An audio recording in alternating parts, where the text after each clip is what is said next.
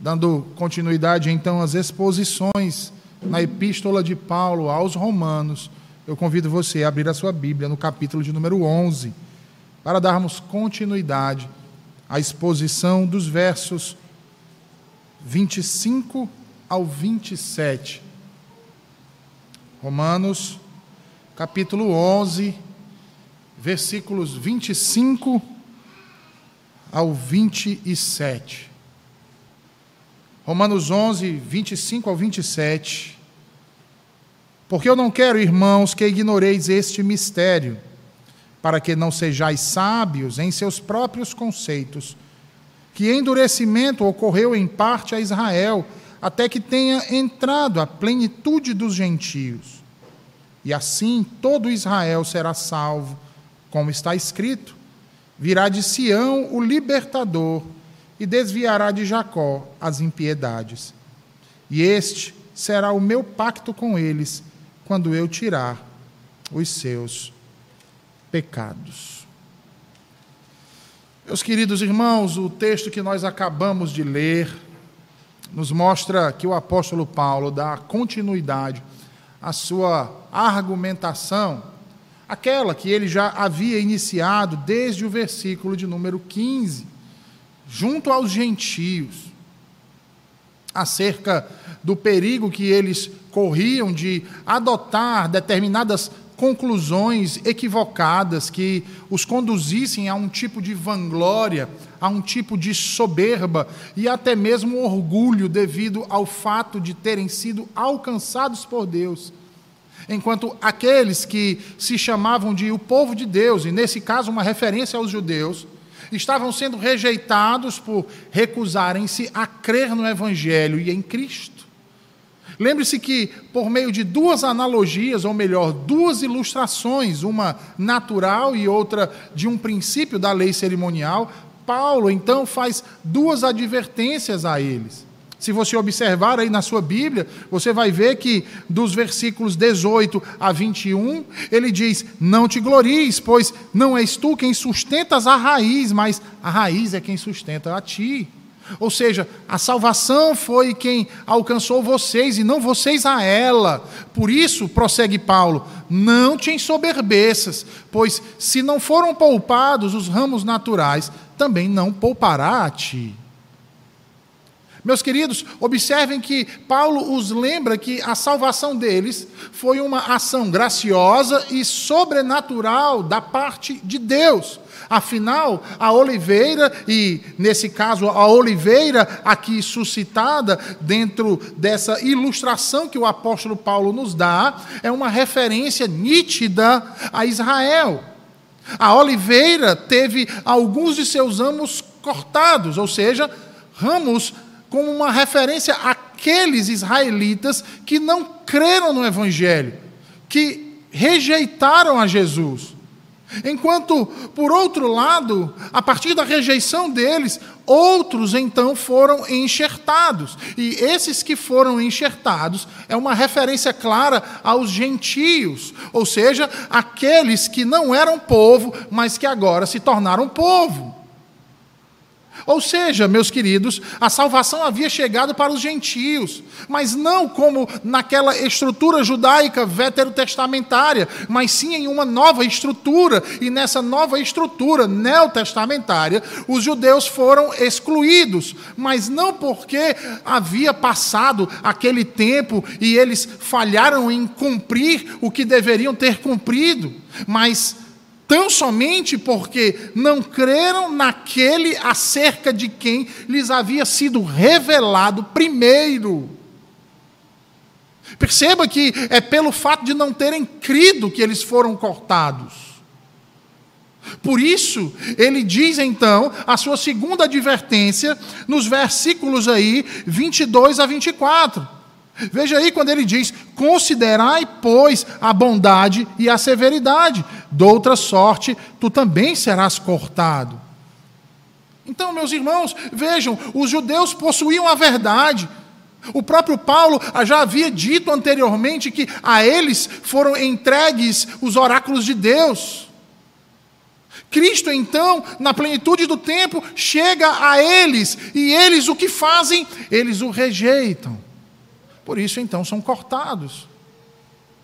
No entanto, se os judeus não se mantiverem na incredulidade, diz o apóstolo Paulo, poderão ser novamente enxertados. Assim como os gentios, se não permanecerem nele crendo, como aqueles de outrora, poderão ser cortados.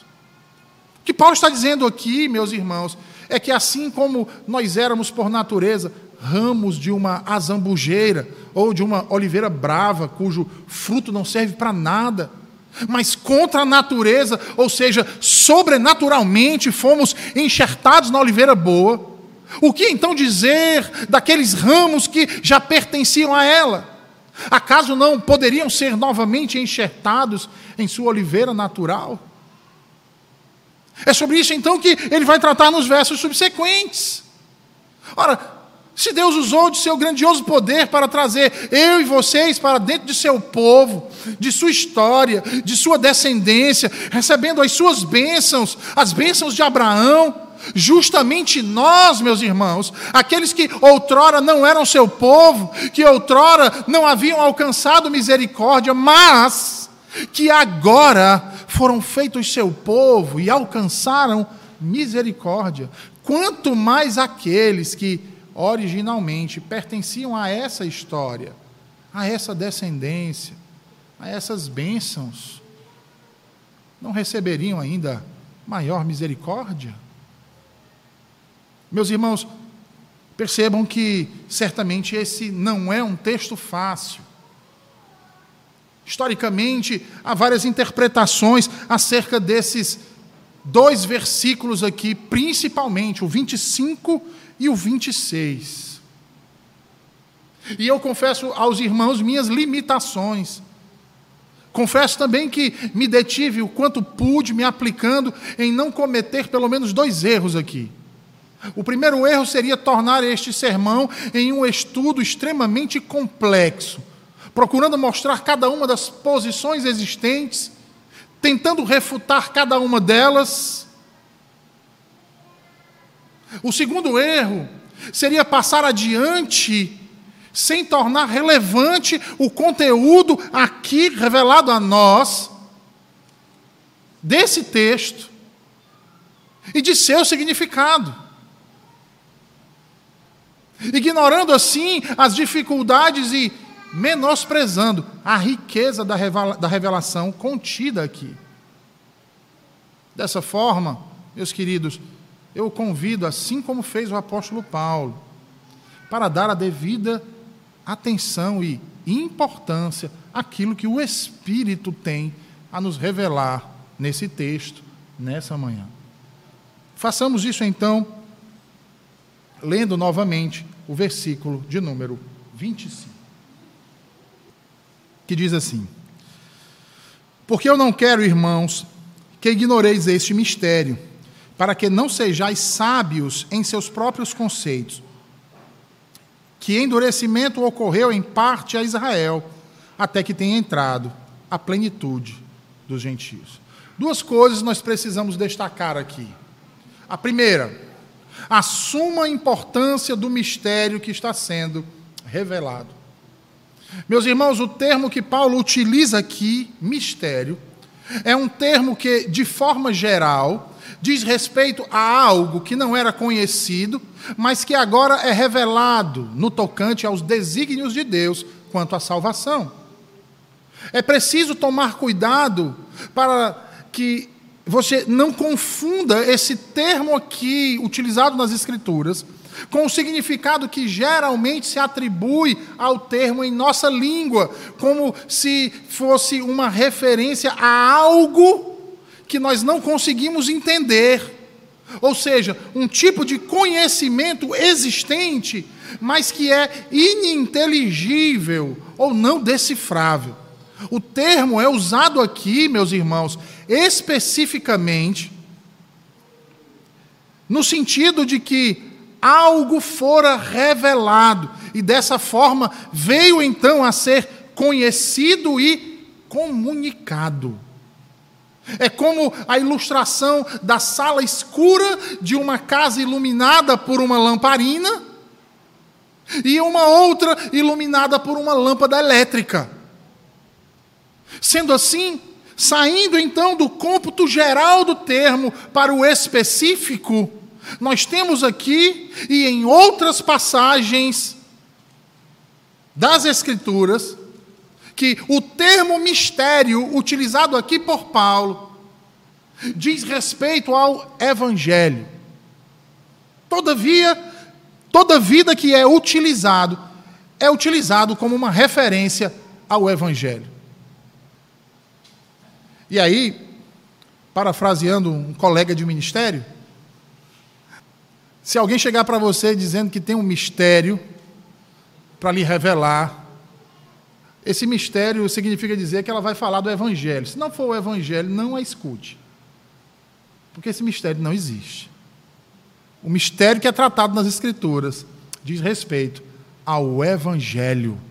Evangelho, meus irmãos. Veja, sempre que as Escrituras nos, fala, nos falam de mistério, falam do Evangelho e todas as suas doutrinas.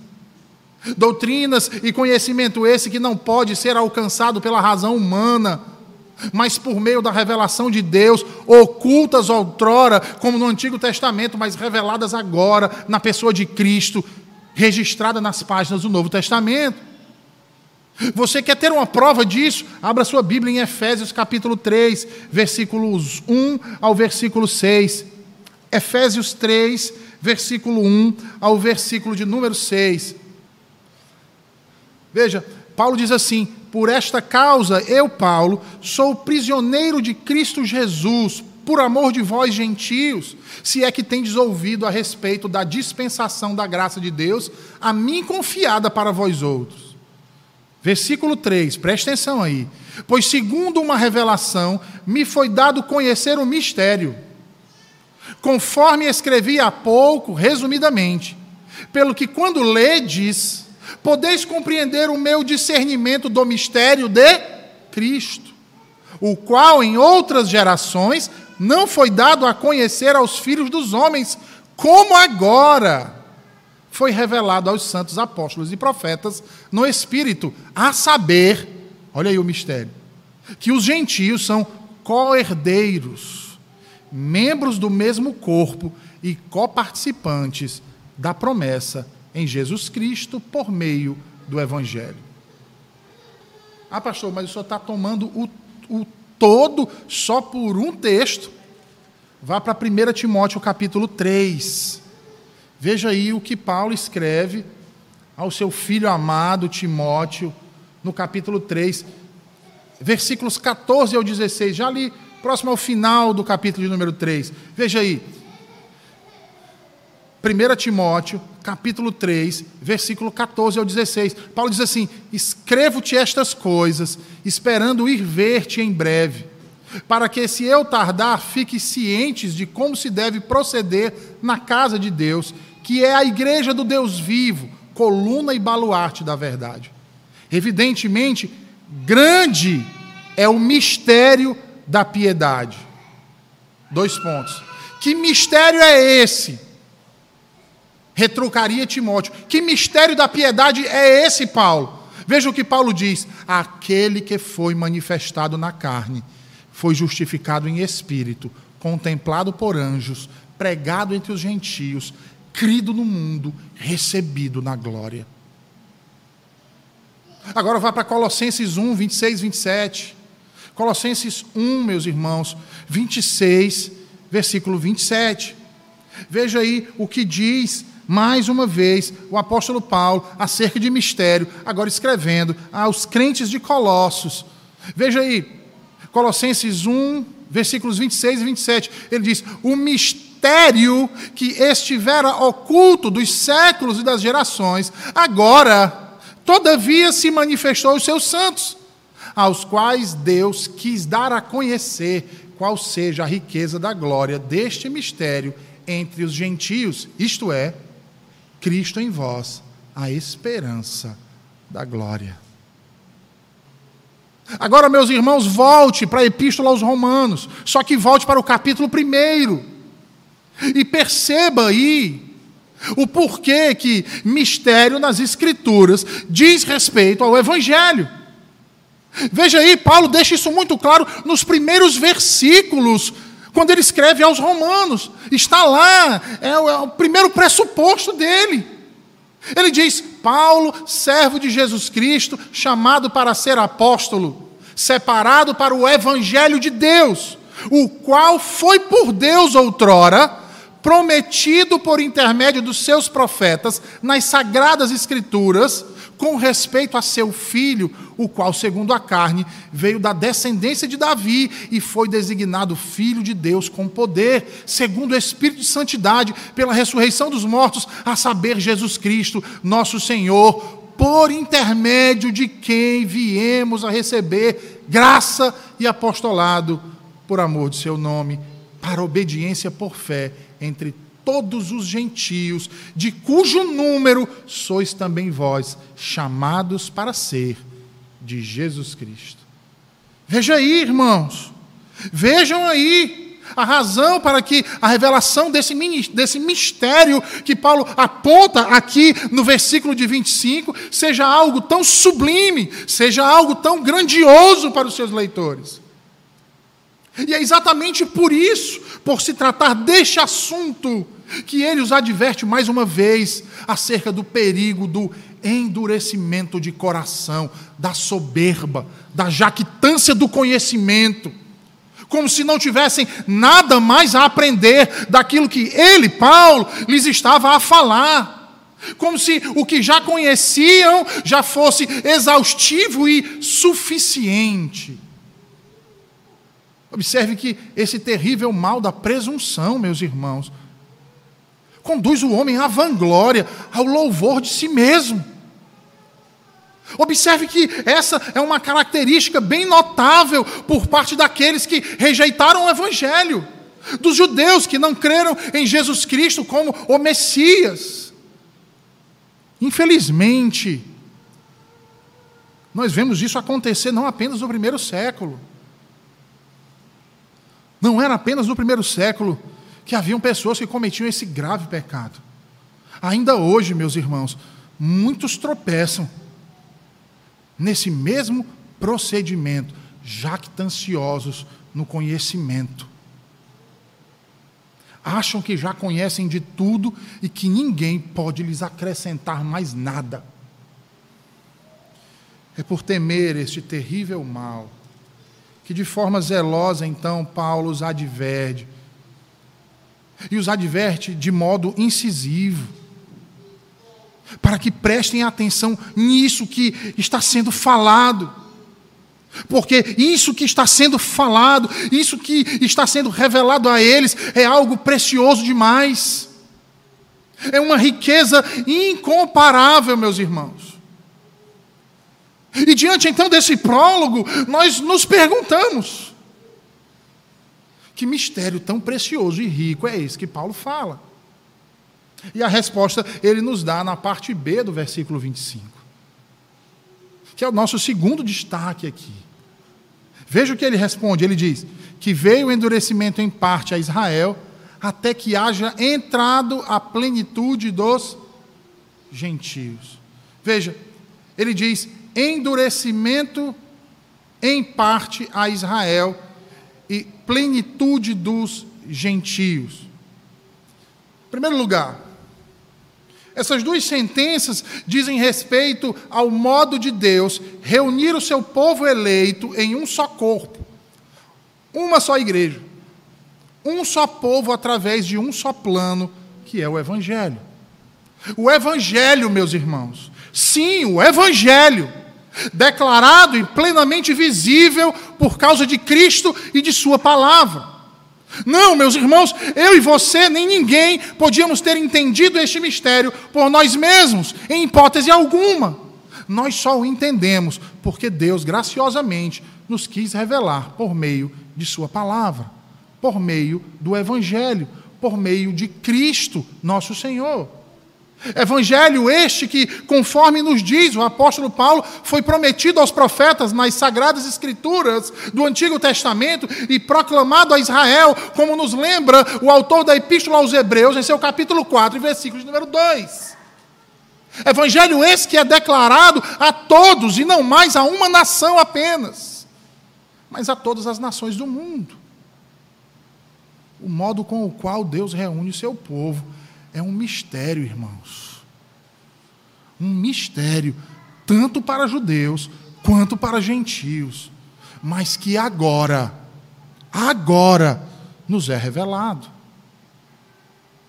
Veja, a parte B do versículo 25 tem suscitado muitas discussões e muitos problemas interpretativos principalmente por causa de dois termos gregos traduzidos aqui por em parte e até que. No caso do primeiro termo, em parte ou apomeros, muitos estudiosos vão interpretá-lo como um indicativo temporal aqui. Israel experimentou um endurecimento por um tempo, ou seja, experimentou um endurecimento temporal. Defesa essa, inclusive, de um grande nome a quem eu tenho alta estima. No entanto, meus irmãos, esse entendimento, ele não encontra respaldo no Novo Testamento. E aí, meus queridos, sem querer ser presunçoso, muito menos arrogante, eu faço uso das palavras do doutor Palmer Robertson, parafraseando e juntamente com ele, asseverando que tal significado para apómeros, em parte, é improvável de acontecer em qualquer parte do Novo Testamento. O que, na verdade, essa expressão em parte declara é que um endurecimento parcial aconteceu a Israel, ou melhor, eu prefiro essa tradução, que uma parte de Israel foi endurecida.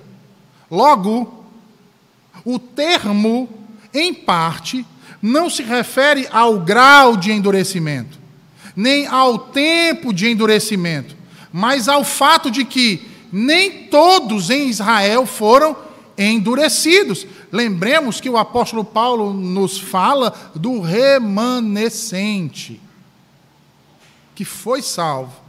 E como nós lemos hoje aqui no texto de Atos dos Apóstolos, capítulo 21, em que chegou o relato de que milhares de judeus estavam crendo no Evangelho, crendo em Jesus Cristo.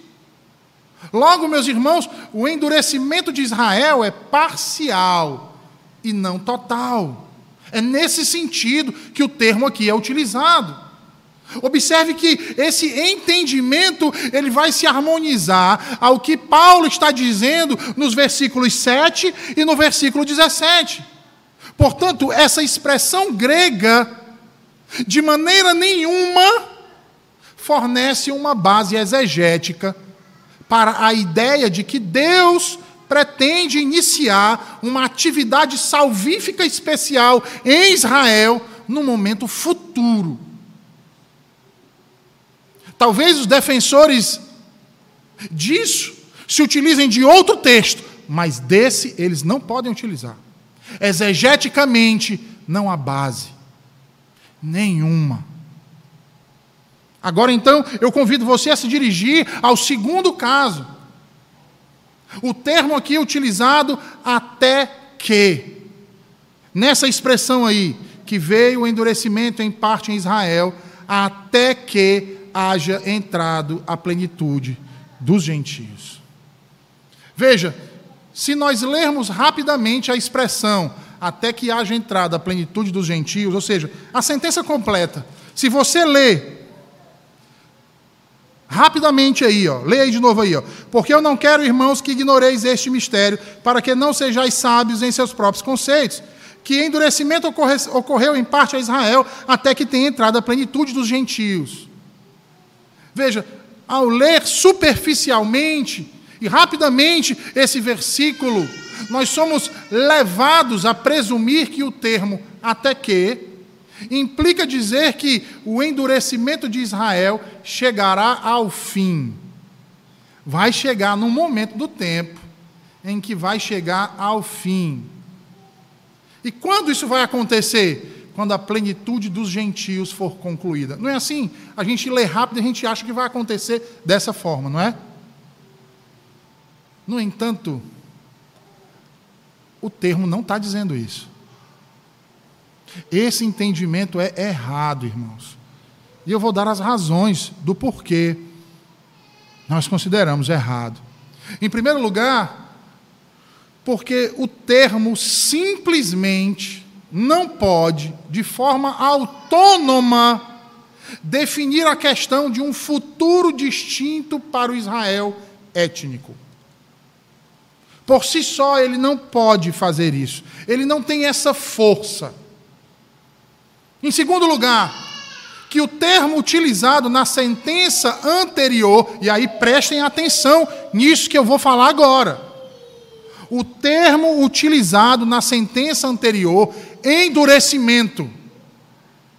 Observe que ele está intrinsecamente ligado à salvação soberana de Deus, à eleição, irmãos. A doutrina da eleição, o mistério da eleição, da salvação de Deus, que elege alguns em Israel, e os demais são então endurecidos.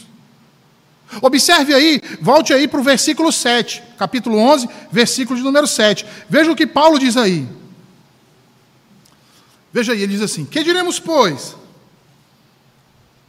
O que Israel busca, isso não conseguiu, mas a eleição o alcançou. Vou repetir. O que é que Paulo diz aí no versículo 7? Que diremos, pois, o que Israel busca, isso não conseguiu. O que é que Israel buscava? Justificação. Não conseguiu, mas a eleição os alcançou. E os mais foram endurecidos. Perceba que na citação que segue esse argumento, Paulo, em vez de manter a forma negativa da asserção, porque ele vai fazer uma citação de Deuteronômio 29, perceba que ao invés de manter a forma negativa da asserção, do jeito que está lá em Deuteronômio 29, 4, e assim concluir que Deus não deu a Israel mente que entenda, olhos que veja e ouvidos que ouçam. Paulo a transforma em uma afirmativa nos versículos 8 e 10. Veja aí o que ele diz. Ele diz assim: como está escrito, Deus lhes deu espírito de entorpecimento, olhos para não ver e ouvidos para não ouvir até ao dia de hoje. Mais interessante é a citação que ele faz de Davi, no versículo 9. Veja aí, ele diz: Torne-se-lhes a mesa em laço e armadilha, em tropeço e punição. Escureçam-se-lhes os olhos para que não vejam e fiquem para sempre encurvadas as suas costas. Observe os termos que Paulo cita no versículo 7, meus irmãos. Que diremos, pois? O que Israel busca, isso não conseguiu, mas a eleição o alcançou e os mais foram endurecidos. Perceba que o endurecimento que acontece com parte de Israel está totalmente de acordo com o princípio histórico da eleição e da reprovação citados ou suscitados aqui por Paulo no versículo de número 7. Além disso, meus irmãos, há inúmeras outras passagens nas Escrituras que nos mostram essa mesma realidade. Por acaso você já esqueceu do caso de Faraó? No qual vimos que as Escrituras testemunham que o endurecimento de seu coração é tanto uma ação humana, portanto, propriamente sua, porque é incrédulo, quanto também uma ação divina, como juízo de Deus. Portanto, meus irmãos, o endurecimento de coração dos israelitas em Romanos 11 diz respeito não apenas à condição de seus corações, mas ao próprio ministério da eleição soberana de Deus, que graciosamente quebranta o coração daqueles que elege. E de forma justa endurece o coração dos que não foram eleitos. Ao ponto de nós podermos asseverar com segurança e intrepidez que o endurecimento de coração sempre fez parte da doutrina da eleição. E por causa disso, dizer que o termo utilizado aqui, até que, aponta para um tempo em que esse endurecimento cessará em Israel, carrega consigo um sério problema. E qual seria esse sério problema? O sério problema é porque o endurecimento ele está em oposição à eleição. Logo, Deus acaso salvará alguém que não elegeu? É isso possível?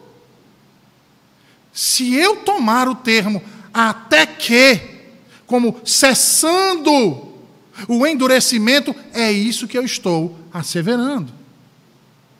Que Deus vai salvar quem ele não elegeu. Porque não há como dissociar eleição de endurecimento. Em terceiro lugar, o termo até que, acre ru, é uma expressão conclusiva, irmãos. Ele é um termo que em latim se qualifica como terminus ad quem, ou seja, uma referência para se alcançar um determinado objetivo até o final, até o fim do processo. Eu vou clarificar isso com vocês com exemplos na Escritura. A Escritura está repleta de exemplos. Mas eu vou usar aqui alguns, para ver se vocês entendem o que eu estou querendo dizer com isso. Veja, Lucas, em Atos dos Apóstolos 22, versículo 4, registra que Paulo perseguiu os cristãos até a morte. Observe aí que o termo até é o mesmo. No entanto, o termo lá não significou que Paulo parou de perseguir depois que os cristãos morreram. Nós sabemos que cristãos foram mortos e que Paulo continuou a persegui-los. Se o termo utilizado denota uma paralisação, uma cessação de um processo, aqui no versículo 25, nós não vamos achar essa mesma repetição. Ainda mais texto da Escritura. Um outro exemplo, Hebreus 4, versículo 12. O autor diz que a espada do Espírito penetra até dividir alma e espírito. A espada aqui é uma é uma ilustração, uma analogia à Escritura. Perceba que o significado de até não é o de que a espada, que aqui representa a palavra, cessa de penetrar logo quando divide a alma e o espírito. O texto não está dizendo isso. E que uma outra condição passa a prevalecer a partir de ali. O texto não nos diz isso. O termo, mais uma vez, até está sendo utilizado aqui, mas para dizer que ela continua a penetrar tanto quanto possível até que chegue ao fim. Em termos escatológicos, até quando utilizado, reitera esse caráter essencialmente conclusivo do termo, levando a as ações e condições até o último momento, sem que haja uma reversão das circunstâncias que prevaleceram anteriormente. Veja aí o exemplo de 1 Coríntios 11, 26, meus irmãos. Nós vamos lembrar que o texto de Coríntios 11, a partir do versículo 23, Paulo vai estar ensinando a eles, corrigindo a eles, acerca do que? Da ceia do Senhor. E aí, se nós lembrarmos o versículo 26, Paulo diz assim: que eles devem anunciar a morte do Senhor até que ele venha. Olha aí o termo, mais uma vez, sendo utilizado: até. Até. E aí quer dizer o seguinte: então quer dizer que quando Jesus voltar, preste atenção, quando Jesus voltar, nós não vamos mais cear.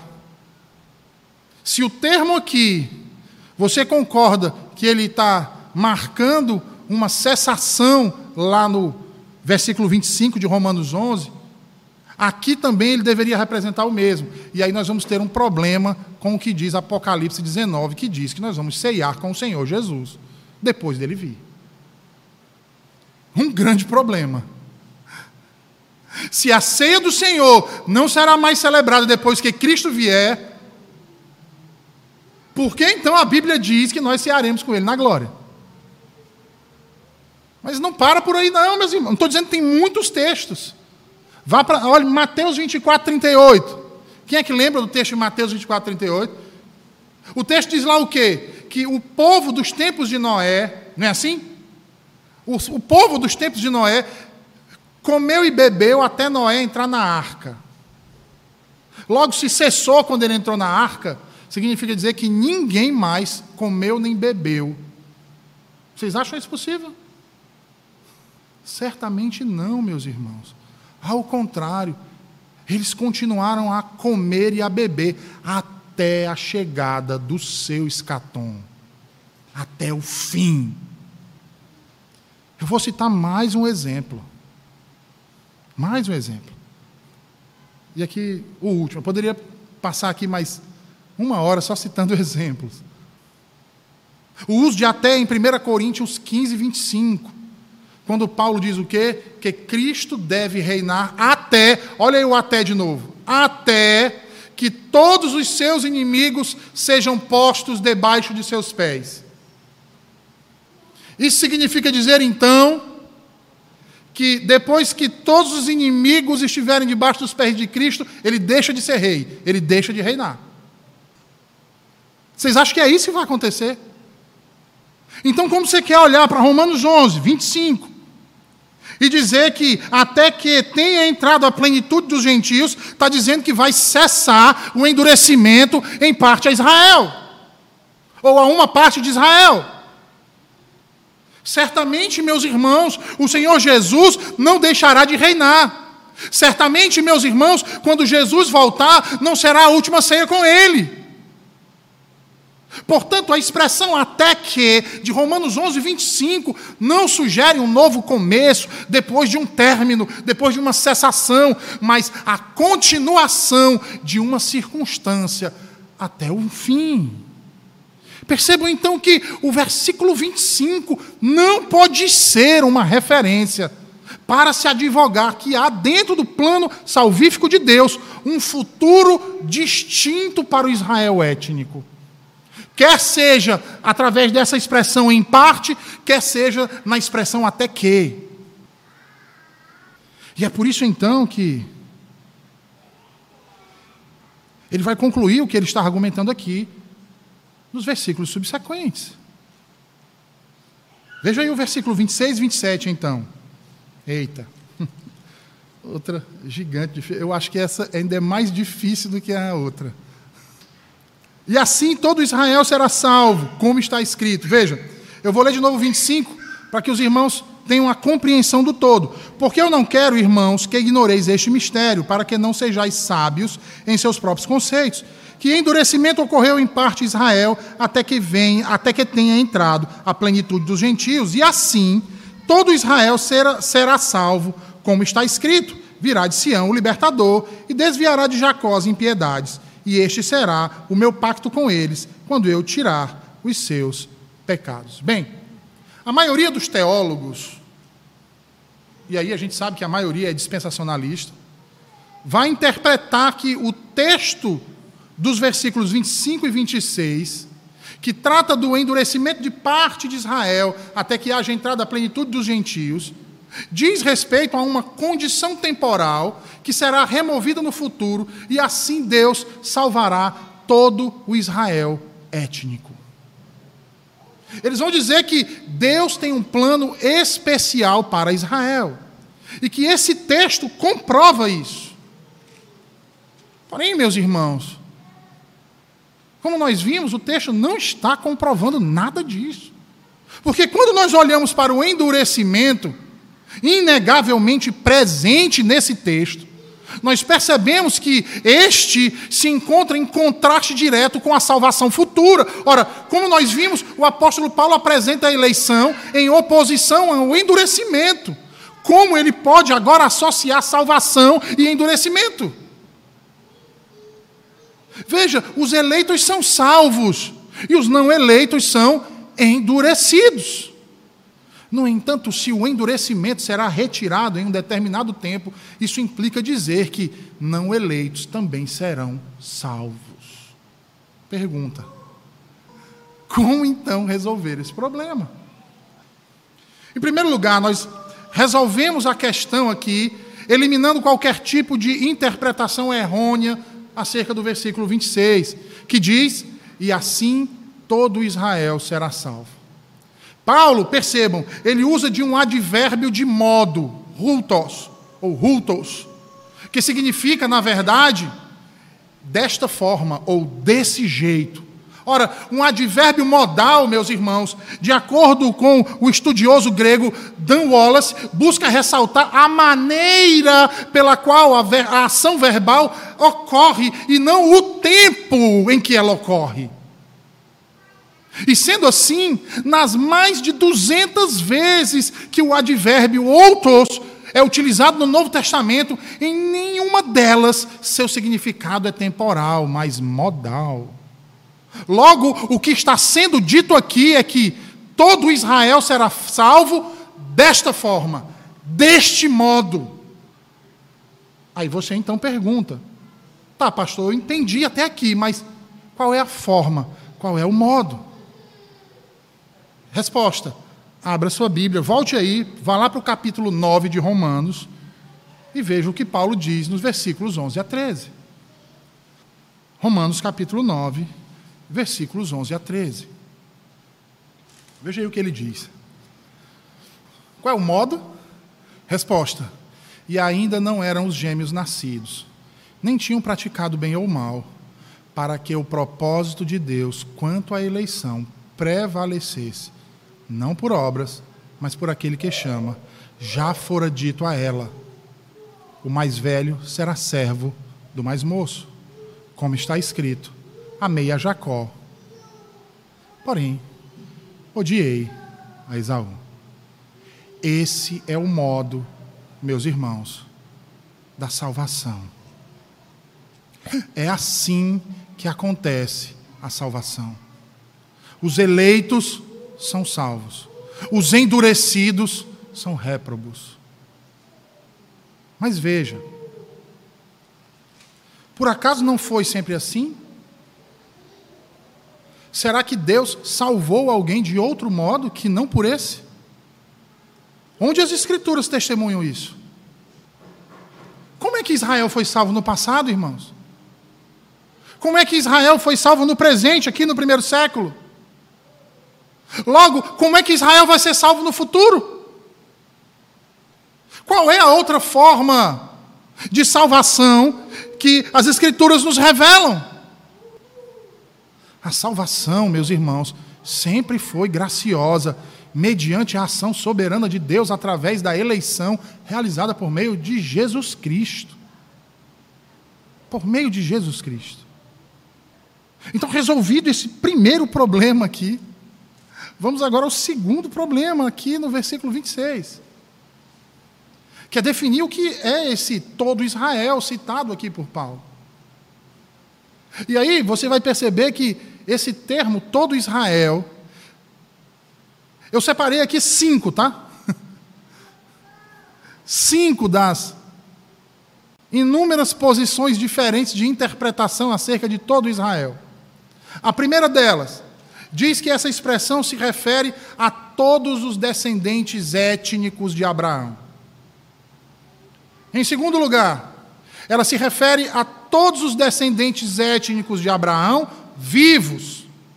quando Deus iniciar sua obra especial entre o povo judeu. Terceira posição. Diz que esse termo é uma referência à massa, ou pelo menos à grande maioria dos judeus vivos na época, de uma atividade especial de salvação de Deus. Quarta, que essa expressão, todo Israel, trata-se de uma referência a todos os israelitas que estiverem dentro da comunidade de Israel. E aí vai ser muito bom, viu? Porque se Jesus for voltar agora, basta você se circuncidar e fazer parte de uma congregação judaica que você vai ser salvo. Basta isso. Agora também, se ele não vier e você morrer, já era. Em quinto lugar, a quinta posição, tem outras, viu, irmãos? Que a referência aqui de todo Israel é uma referência ao Israel de Deus, que é formado tanto por gentios quanto por judeus, e que juntos então constituem a igreja de Cristo, a igreja de Deus. Qual é o problema com a maioria dessas posições, meus irmãos? É que a maioria delas cai facilmente. Você quer ver as primeiras? As primeiras caem diante de uma realidade muito simples e que às vezes a gente fica cego para enxergar aquilo que está diante dos nossos olhos. Por exemplo, o que, a primeira interpretação diz? Que a, a, a expressão todo Israel refere-se a todos os descendentes étnicos de Abraão. Quem é descendência de Abraão, em todos os tempos, é descendência de Abraão, não deixou de ser. Até porque a Bíblia diz que o nosso Deus é um Deus de vivos, não é? Então, todos eles vão ser salvos. Qual é o problema com essa posição, meus irmãos? É que qual é a parte que as Escrituras garantem uma segunda chance de salvação depois que a pessoa morre? Onde é que está na Bíblia dizendo isso? A pessoa já morreu. Não, mas ela vai ter uma segunda chance para ser salva. Perceba que a maioria dos teólogos defende a posição 3, de que se trata da massa, ou pelo menos da grande maioria dos judeus vivos na época, de uma atividade especial de salvação de Deus. Porém, essa também possui grandes dificuldades, meus irmãos. Por que, que ela possui grandes dificuldades, reverendo?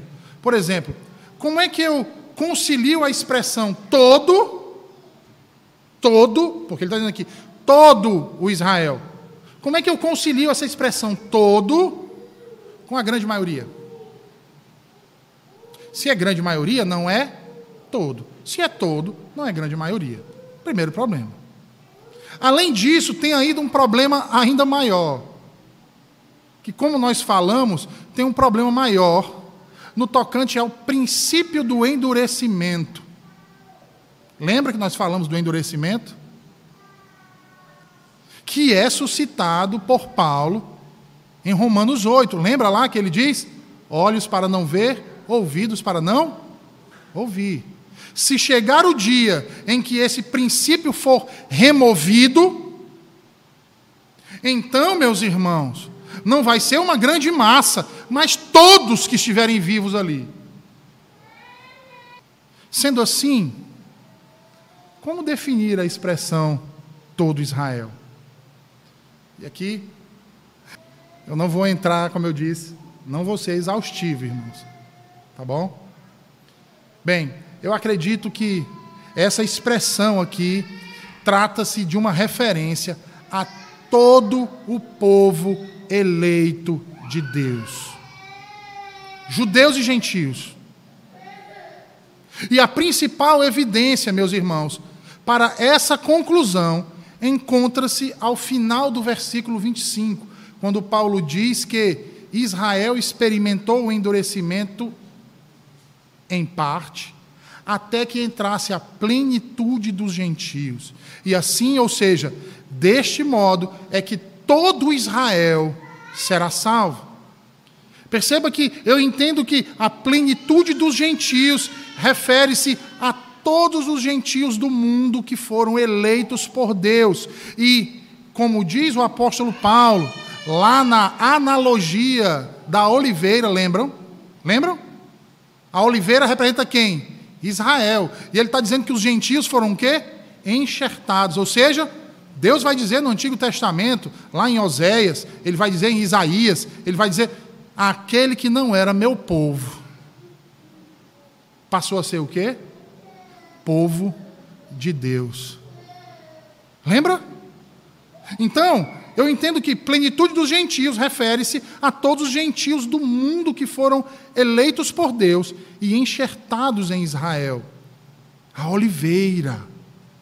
Em outras palavras, meus irmãos, eles se tornaram israelitas, ou nós nos tornamos israelitas. Como nós vimos Paulo citar no texto de Efésios 2,12 o qual ele declara que agora em Cristo, Cristo que é o verdadeiro Israel, lembra que nós tratamos disso quando expomos a, a Romanos 9? Todos eles tornaram-se então membros do mesmo corpo, co-herdeiros e co-participantes das promessas em Cristo Jesus. O Evangelho, irmãos. O Evangelho é que faz isso. O Evangelho. Todos nós somos frutos da graça eletiva de Deus. Por isso, meus irmãos, é que nós devemos prestar maior atenção naquilo que Deus nos revela. Todos nós somos frutos da graça eletiva de Deus. É interessante porque dificilmente nós paramos para pensar no que isso significa. Se você parar para pensar um pouco nessa analogia que Paulo faz aqui da oliveira e do enxerto dos ramos de oliveira brava, de uma zambujeira, cujo fruto que ela produz não serve para nada. E que isso é uma referência a mim e a você. Mas que Deus, meus irmãos, teve o cuidado de nos tirar daquela raiz corrupta, ruim, e nos enxertar na boa raiz, para nos alimentar da sua seiva e nos incorporar como plenamente seus, ao ponto de sermos nele, irmãos, um só corpo, uma só igreja, um só povo, que pertence a um só Deus, e que desfrutam todos eles das mesmas bênçãos, dos mesmos privilégios.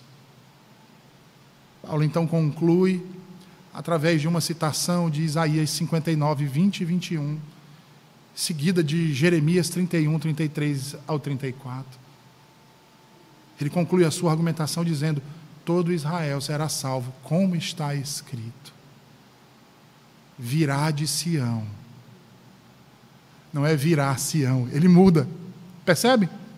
Virá de Sião o libertador e ele apartará de Jacó. Por que Jacó? Porque Jacó é que é chamado de Israel. É Jacó que é eleito e não Esaú. E ele apartará de Jacó as impiedades. E ele diz: Esta é a minha aliança com eles. Eu os purificarei dos seus pecados eu os libertarei da morte, eu os darei vida, e serão meus filhos e meu povo. Meus irmãos, que Deus abençoe a todos nós. Vamos orar.